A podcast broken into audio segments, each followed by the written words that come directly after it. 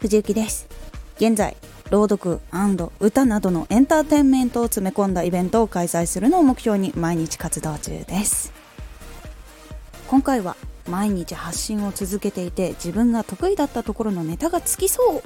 始めたばっかりで毎日まだまだ情報がないからいつもネタを探ししなきゃで大変ってなっている方いませんか？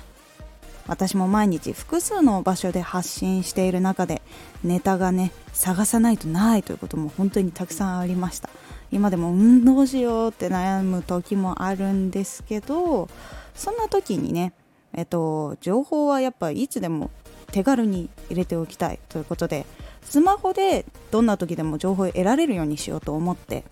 アプリを探すことにしました。今までねちょっといろんなアプリ使ってきた中で私に合ったアプリが見つかったのでここでおすすめしていこうと思います。今回のテーマは私のネタ探しおすすめアプリ5選でございます。さあそのおすすめアプリ5選はこちらでございます。ででん。まず1個目。Twitter 2個目。LINE、3つ目 YouTube、4つ目 Google Chrome、5つ目ニュースピックスでございます。ということで、これみんな使っている人多いんじゃないかな。結構普通に入っている人が多いと思うアプリなんですけど、私はこれで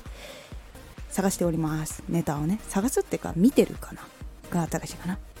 さあ、それでは一つ一つ解説をしていこうと思います。まず Twitter。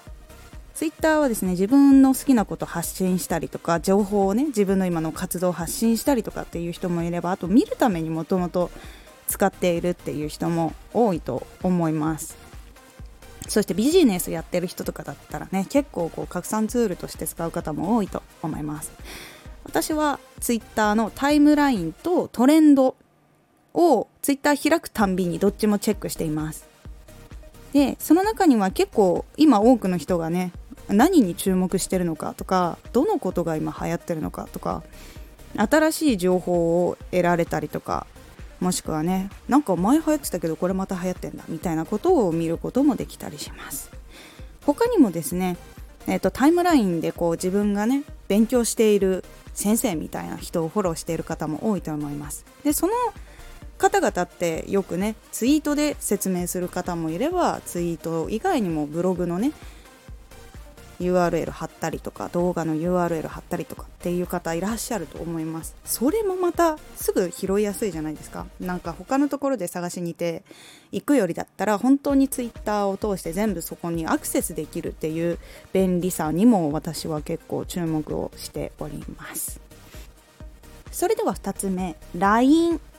LINE はですね気になっている情報特に私は、えっと地元の新聞とかあとはコスメでブログでゲームアニメ漫画声優系のアカウントをフォローして情報をチェックしています。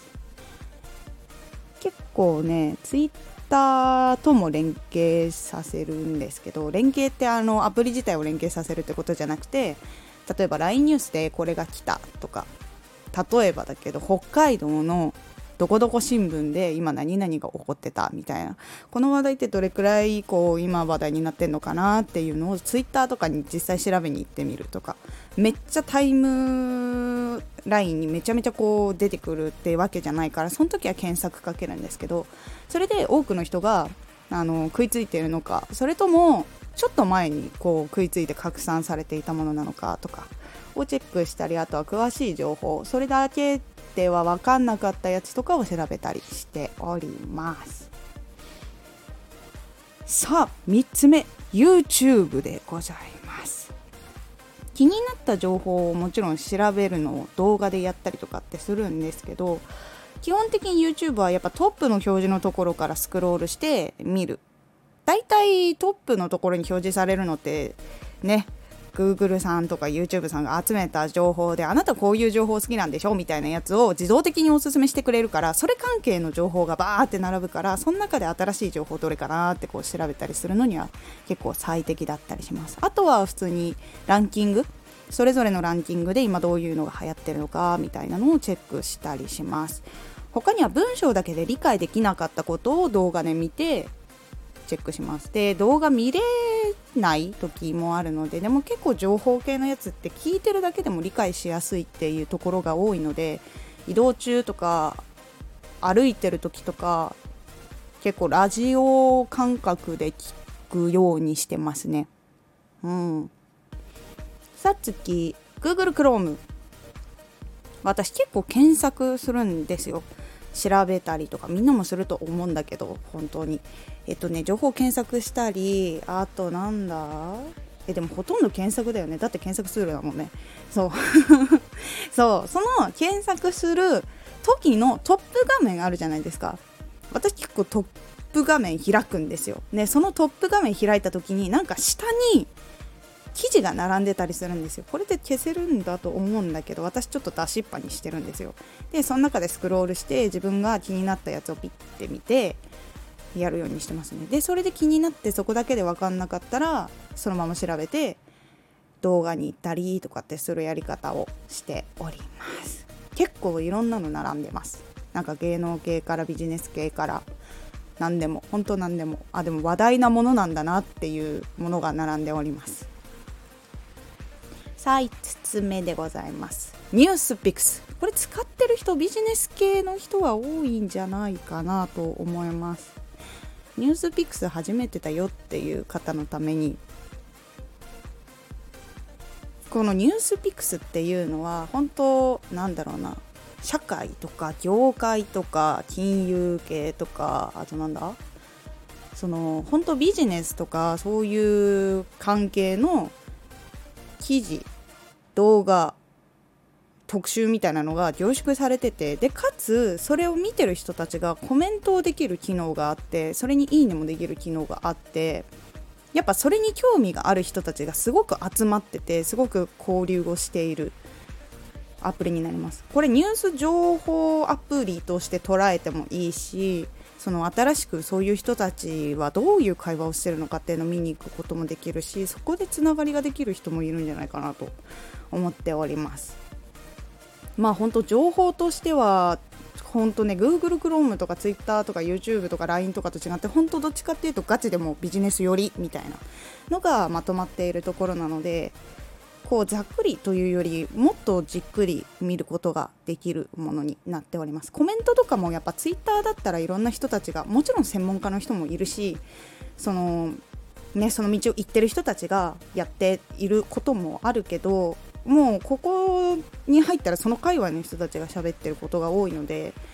こうコメントを見てあこういう話なんだっていう解説が載ってたりすればあとこういうね自分だったらこういう解釈しますみたいなやつが載ってたりとかビジネスでこういう風に使うのはいいんじゃないですかねみたいなのとかいっぱい載ってるのですごい参考になるところが多いと思います。あと動画とかもねあの落合さんとか堀エモ門さんとか西野さんとかが出演されてるものとかもあるのでそれをこう聞いたりとか見たりするのも勉強になるかと思います。私はこの5つだけでも結構情報ごっそーってくるんですよ。一つ一つがやっぱこう毎日どころかもう数時間数分単位で情報が更新いっぱいされてくるものもあるので迷ったりとかあと時間がなくて全部確認できないなっていうこともあると思います。その時はもう自分の中で必ずチェックするものだけを決めてそれ以外のやつはスクロールしたりとかパッと見の写真タイトルとかを見てあ興味があるよし見ようっていう感覚でやっていった方がいいと思います。必ずねチェックするものはもう最優先。一番最初にもうチェックしてああ今こうこうこうなんだみたいな。そうそこに一番時間を使った方がいいかなと思います。必ずチェックするものって多分今必要なこととか一番こう学びたいことっていうことが皆さん多いと思うのでそれをやってからその後は余った時間とかにこうつらーっと見てたらあなんか新しい情報なんかあるみたいな感じで見ていくのがいいと思います。私は結構そのやり方をしています。でこの5つのアプリですね。それぞれこういいところがあってでもそれぞれに情報がこう足りないとか業界用語が使いすぎてちょっと理解しにくいとかいろいろあると思うのでこの5つのアプリをそれぞれのところでうまく活用してあげると情報を自分も理解しやすくなるし得やすくなるしっていうことにつながっていくと思います。そしてねセッティングもうまくしましょう。こういっぱい取るのはいいんだけど見にくいとかなんかごちゃごちゃして分かんないっていう風にならないようにこううまく使っていきましょう。私の場合はこうバーって取ってこれはちょっといらなかったかもって思ったらミュートするとかブロックするとかでこう表示をさせないようにしたりしてます。Twitter とか LINE とかのあの情報をこうややるやつ。公式とかにやっぱ登録したりとかってするのでそう。それをこうブロックしたりでこれは表示されないようにする。これは表示されないようにする。っていう感じで整理をしていくだけでもあの情報を探す時間っていうのもまたちょっとロスタイムなので私の中ではね。そう私の中ではちょっとロスタイムだからこうできるだけ整理してパッと見た時とかスクロールした時にその大体もう自分がこう必要なとか知りたい情報というか知りたい環境のものが全部並んでるようにして中身まで目通さなくてもタイトルと写真は全部目通すみたいなことはしてるのでそうすることであこれ自分知らなかったけどあこういうことが流行ってんだなちょっと調べてみようっていうことにもつながるし今やってることの新情報につながったりすることもあるし自分がこう知ってたことでもあこれ深く知らなかったわみたいなこととかも深掘りしていけたりするのでおすすめでございます。今回は私のネタ探しおすすめアプリ5選をご紹介いたしました。是非皆さんうまく駆使してみてください。意外とこうね皆さんが多分使っているアプリだと思うのでセッティングしたりとか。逆にね今までそういう勉強したいっていう方のあれをフォローしたことがないとか情報を得ようとしてみたことがなかったなって思ったらちょっとこの機会にやってみるっていうのも一つありだと思います。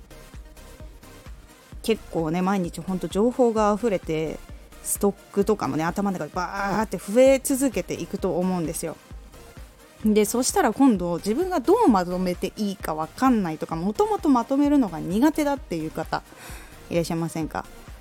実は藤受もそうなんですよね。こう情報得るんだけどでその情報をこう羅列するだけっていうのはかあの噛み砕いてないしちゃんと自分が。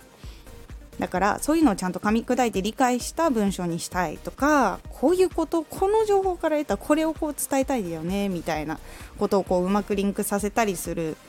のが苦手だっていう方におすすめの方法があります。これおすすめラジオに載せるんですけどあのー、本当どうしたらいいか分かんないでも情報は得たなこれを発信したいなって思った時にとりあえず喋るかとりあえず書いてみるっていう方法があるのでこのラジオを聞いて是非とも参考にしてみてください。とりあえず書くとかとりあえず喋るとか効率悪くないって思う方もいらっしゃると思うんですけど